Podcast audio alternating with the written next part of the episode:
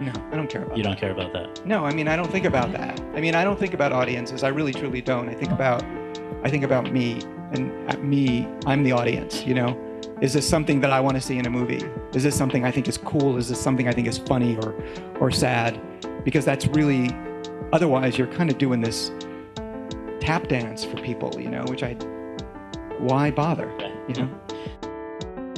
Willkommen zu einer neuen Ausgabe Movie Monday. Wir reden heute über Human Nature von Michel Gondry, geschrieben von Charlie Kaufman. Man kennt das Duo von dem deutlich bekannteren Film Eternal Sunshine of the Spotless Mind. Und wir reden heute jetzt mal so ein bisschen drüber, wie denn äh, diese erste Begegnung zwischen den beiden verlaufen ist, ob die genauso gelungen ist wie der bekanntere Nachfolger und was wir davon halten. Es ist nicht so ganz einfach zu beschreiben, um was es in dem Film geht, aber ich gebe jetzt trotzdem einfach mal mein Bestes. Es geht nämlich um ein Gespann aus drei Menschen. Da haben wir einmal Lila, eine durch einen Gendefekt sehr stark behaarte Frau, die damit so ein wenig zu kämpfen hat, äh, die dann im Verlauf ihres Lebens Dr. Nathan Bronfman kennenlernt, einen Arzt, der sich sehr stark mit der Konditionierung von äh, dem Verhalten von Tieren auseinandersetzt. Und ja, die beiden sind in einer Beziehung. Sie versteckt äh, ihre haarige Seite vor ihm, so gut es geht. Ähm, und eines Tages laufen die beiden durch einen Wald und treffen auf Puff, einem Menschen, der sich für einen Affen hält, einem Menschen, der ja sein Leben im Wald bisher verbracht hat. Und die beiden beschließen sich dazu, ihn in ein Labor zu sperren und ihn äh, ja zu zivilisieren, äh, wenn man das so ausdrücken möchte. Und das klingt jetzt vielleicht ein bisschen verrückt bescheuert, ist es vielleicht auch. Und ob das jetzt das auf eine gute Art und Weise ist oder nicht, das, äh, das erklärt euch gleich mal der Flo. Ja, aber das ist doch eigentlich genau das, was ich mir gewünscht habe bei dem Film. Also mh, Charlie Kaufman hat zwei Jahre davor ähm, Being John Malkovich geschrieben. Ich auch ganz großartig und ganz verrückt fand. Und so ist es eben auch hier, dass er diese extrem schrägen Figuren mh, konstruiert und die dann in noch viel an den Haaren herbeigezogeneren Situationen schmeißt. Man als äh, Zuschauer dann einfach ja, sich darauf einlassen muss. Man kann sich da irgendwie nicht wirklich gut vorbereiten, außer dass man halt irgendwie so die meisten Erwartungen aus dem Fenster schmeißt. Und ich verstehe es schon, wenn äh, das Leuten schwerfällt. Aber ich muss sagen, das war jetzt schon ziemlich genau das, was ich mir gewünscht und erwartet habe. Ich habe eigentlich so ein bisschen befürchtet, dass es so ein bisschen ein Mess wird, dass es viele Elemente gibt, die zu gar nichts führen. Und dafür fand ich den Film eigentlich doch ziemlich kohärent, indem er so versucht. Könnte ihm vielleicht äh, vorwerfen, dass er am Schluss keine so klare Message verbreitet. Aber ich war eigentlich schon zufrieden mit, was er einem da zurücklässt. Genau, wie ging es dir denn mit diesem schrägen Film? Ich bin da ein wenig negativer gestimmt als du. Also es ist jetzt nicht so, dass ich ihn für einen Totalausfall halte oder so, aber ich fand schon stellenweise sehr anstrengend.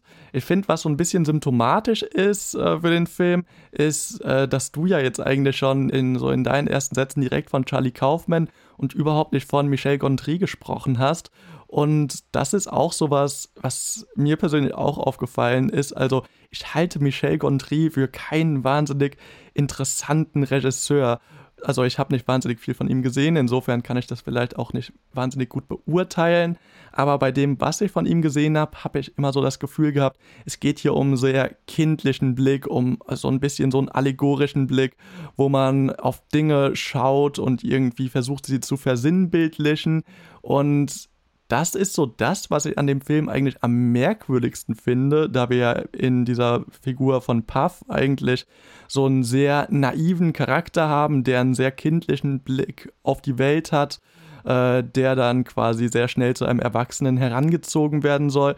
Und wir die Welt aber so überhaupt nicht durch ihn vermittelt bekommen oder so, sondern eigentlich so genau das, was noch am ehesten die Stärke des Regisseurs ist, ob man sie jetzt mag oder nicht, eigentlich so komplett außen vor gelassen wird. Also und das, obwohl wir ja bereits in der Anfangssequenz im Wald mit Point-of-View-Shots arbeiten, wo wir die Sicht von Tieren sehen, also sowohl von einem Raubvogel als auch von zwei Mäusen, die vor ihm fliehen und somit vielleicht auch schon so ein gewisses evolutionäres oder auch Jagdthematik hier irgendwie quasi so direkt äh, zu Beginn des Films aufgebracht wird, wo ich mich auch so ein bisschen gefragt habe, ja, warum eigentlich? Also klar, es geht hier irgendwo um die Differenzen von Mensch und Tier, aber irgendwo auch, auch nicht so wirklich. Also es, es wird hier irgendwie sehr oft so mit Dingen kogitiert oder so gesagt, so ja, aber ist das nicht irgendwie so oder ist das nicht irgendwie so? Aber am Ende erschien mir das doch sehr wie ein bisschen zusammenhangsloses Gerede, also ähnlich wie das, was ich gerade so ein bisschen von mir gehe. Ja, schon. Also es ist auf jeden Fall ähm, eine recht wirre Sache, aber ich finde schon, dass es irgendwie zusammenpasst und ich hatte jetzt auch nicht das Bedürfnis, dass mir der Film jetzt irgendwie so eine klare Moral oder sowas gibt. Also möchte ich auch gar nicht vorwerfen, dass du das wolltest, aber ich finde halt dieses Spiel mit dem so einem angenommenen Naturzustand ähm, des Menschen zu nehmen und ähm, dann den in Kontrast mit Zivilisation zu stellen und dann so ein bisschen rumzuspielen, doch interessant genug, dass man da so einen äh, ja distanzierteren Blick eben drauf hatte. Also es, es hätte mich wahrscheinlich mehr gestört, wenn man das alles nur aus ähm, der Perspektive eines Charakters wirklich mitbekommen hätte weil halt dieses Thema irgendwie auch so allumfassend ist und auch viel zu komplex, um das jetzt wirklich befriedigend, denke ich, ähm, in so einen Film zu packen. Da war es mir dann doch lieber, dass man diese ähm, ja ulkigen Sachen irgendwie mehr hervorhebt. Also wie, wie du ja gesagt hast, ähm, es wird ja dann versucht, diesen Einsiedler zu erziehen. Der Arzt hatte da schon eine, eine Geschichte davon, dass er das versucht hat mit Mäusen, dass er ihnen ähm, Tischmanieren beibringt. Und ähm, das scheitert natürlich. Ähm, also bei den Mäusen funktioniert es kurioserweise, aber bei dem ja, Einsiedler scheitert es dann irgendwie im Endeffekt auch. Also er lernt dann schon, sich zu benehmen, aber bleibt dann irgendwie doch seinen Trieben verhaftet.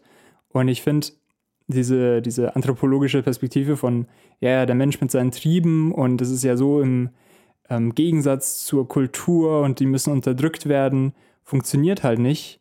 Und genau das sagt der Film ja dann irgendwo auch, weil ähm, indem man diesen Einsiedler da in äh, so eine ja überspielte und auch nur aufgesetzte Zivilisation reinzwängt, wird ja irgendwie deutlich, dass das nicht wirklich funktioniert, dass da kein wirklicher Dualismus überhaupt vorhanden ist. Und wenn man eben äh, so einen Dualismus annimmt und mit dem ja, davon ausgeht, dass es dann letztendlich einfach wieder auseinanderbricht. Und es passiert dann auch, er geht dann wieder in, die, in seinen Naturzustand zurück, ähm, von dem er dann meint, ja, ja, da ist er mit der Natur eins.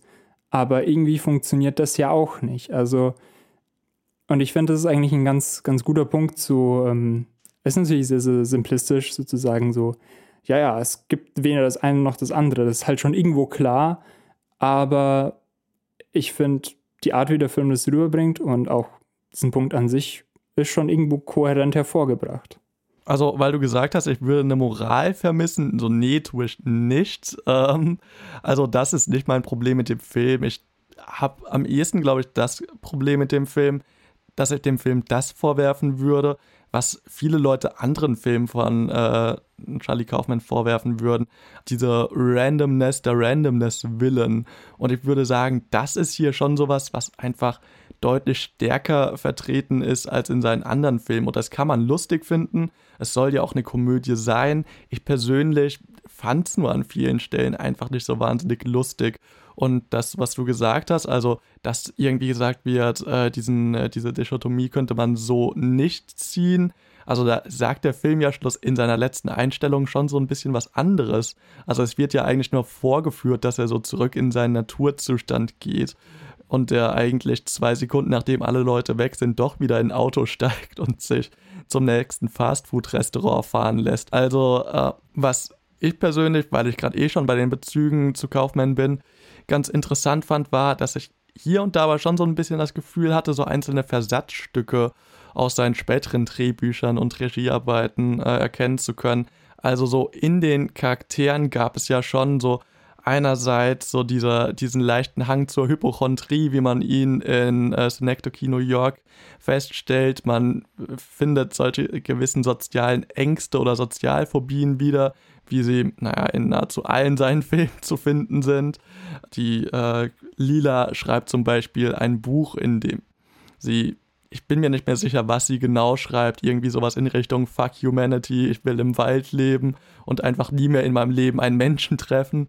Ähm, das ist ein Eindruck, den man von Charlie Kaufman hier und da schon auch gewinnen kann, um da jetzt mal so ein bisschen auf die interpretatorische Ebene zu gehen. Und was ähm, natürlich schon auch drin steckt, ist natürlich auch dieser Dualismus von einerseits keine Menschen treffen zu wollen, andererseits aber natürlich doch auf Menschen angewiesen zu sein, wie wir es dann eben auch in der Figur von Lila äh, vereint sehen. Ähm, gleichzeitig natürlich auch so dieser, dieser Struggle mit eigenen Problemen, die man selbst vermutlich oder oftmals für schlimmer hält, als es die Menschen im Umfeld eigentlich tun und daraus eigentlich erst Probleme entwachsen. Genau, also das, das sind so die Dinge, die mir aufgefallen sind, wo ich sagen würde, hier könnte man vielleicht so eine gewisse Kontinuität erkennen und das sind vielleicht auch, ist auch vielleicht auch das, was mir am ehesten an dem Film gefallen hat. Also hier vielleicht auch so ein gewisser Grundgedanke des Autorismus, dass man versucht, äh, selbst in den nicht so gelungenen Werken von äh, Regisseuren und RegisseurInnen irgendwie noch, noch diesen Funken des Genies zu finden, der sich durch das gesamte Övre zieht. Ja, was ich auch das Gefühl hatte, dass sich Kaufmann da auch so ein bisschen äh, selber mit reinschreibt, war eine Szene, in der der Doktor in einer Therapiesitzung war und äh, sich so ein bisschen mit seinen Eltern auseinandersetzt. Und ähm, das ist ja eben auch so ein Ding. Äh, Menschen, auf die man angewiesen ist, wie du ja schon gesagt hast, sind eben auch die Eltern, ähm, wo man sie sich ja nicht aussuchen kann. Es zieht sich ja doch ein bisschen durch. Also der Dr. Nathan hat sehr, sehr strikte Eltern, die ihm eben dieses zivilisatorische, wenn man so will, irgendwie aufzwingen, sodass man Besteck von außen nach innen nimmt und ähm, alles natürlich sehr, sehr überspielt. Ähm, der Puff, ähm, den sein Vater hat sich eben auch für einen Affen gehalten und es ist deswegen in die Wildnis mit ihm geflohen. Und ähm, ja, in der Therapiesitzung geht es eben auch darum, dass ähm, er, der Doktor, sich nicht ähm, ja, eingestehen will, dass er von seinen Eltern irgendwie doch recht grundsätzlich beeinflusst wurde in, in dem, was er macht. Und ähm, bringt dann als Beispiele Mozart und äh, Picasso, dass die ja auch, wieso haben die ihre Kunst geschaffen? Und dann sagt der sein Therapeut sagt, ja, yeah, aber da waren die Eltern eben auch jeweils die äh, ihre Profession selbst. Also die haben das schon irgendwie mitbekommen. Und ähm, das fand ich irgendwie auch ein Moment, wo man dann doch ganz deutlich irgendwie den Autor ja durchscheinen hat lassen. Und du hast schon recht, wenn du sagst, das ist so die größte Qualität. Vielleicht habe ich den Film auch deswegen gemocht, weil ich einfach nach Charlie Kaufman Quirks gesucht habe und sie gefunden habe. Und mir der Film als Werk irgendwie dann doch nur so von sekundärer Bedeutung war. Genau, also um vielleicht jetzt nicht so zu klingen, als ob ich den Film absolut hassen würde oder so, tue ich nicht.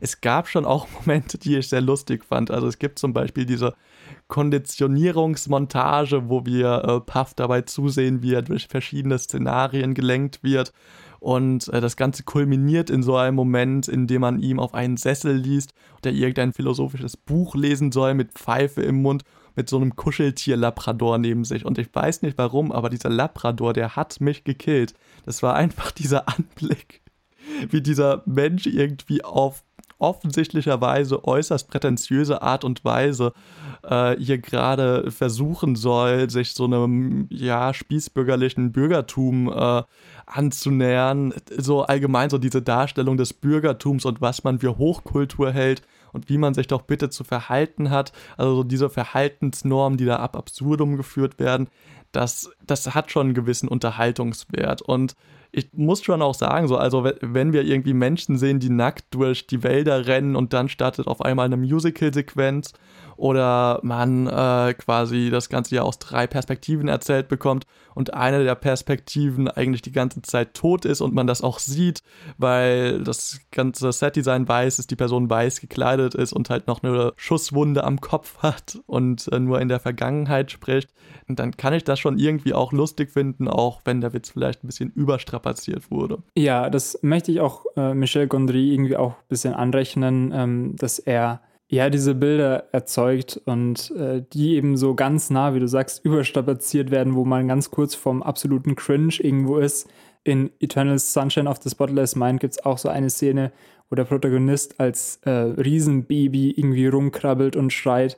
Also der macht es schon ganz gerne, habe ich das Gefühl. Und natürlich ist es nicht super angenehm, aber es bleibt dann doch im Kopf und ich war da irgendwie auch nicht böse, dass es äh, im Film war insgesamt mm, würde ich sagen, es ist ein Film für Leute, die schon jetzt in diesen Kreise, so Spike Jones, Michel Gondry und Charlie Kaufman halt vor allem, also als bindendes Glied, die dem, die den Film schon einiges abgewinnen können und ja, dann irgendwie auch nochmal ähm, so eine frühe Perspektive mitbekommen wollen. Ansonsten sollte man sich vielleicht äh, den erstmal für später aufheben. Ja, also ich glaube auch, das ist ein Film, den ich primär Leuten empfehlen würde, die ohnehin schon viel von Charlie Kaufman gesehen haben und sich jetzt quasi auch nochmal so seinen Anfangswerken oder seinen obskureren Werken äh, zuwenden wollen.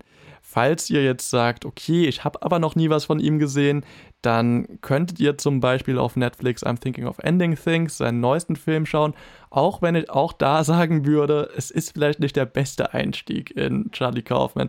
Also, so wenn ihr nach einem guten Einstieg sucht, dann würde ich vielleicht am ehesten Synecdoche New York oder vielleicht auch Being John Malkovich oder eben Adaptation nehmen. Das sind aber leider alles drei Filme, von denen ich glaube, dass sie online gerade nirgendwo verfügbar sind. Genau, also in dem Film ging es ja um die Evolution des Menschen. In Adaptation sehen wir auch die Evolution des Universums hin zum Menschen. Und auch dieser Podcast nimmt langsam eine Evolution und zwar von Anfang zum Ende. Und dort sind wir jetzt angekommen. Ich hoffe, ihr hattet eine gute Zeit, konntet vielleicht ein bisschen was mitnehmen und hören uns hoffentlich nächste Woche. Ciao. Bis dann.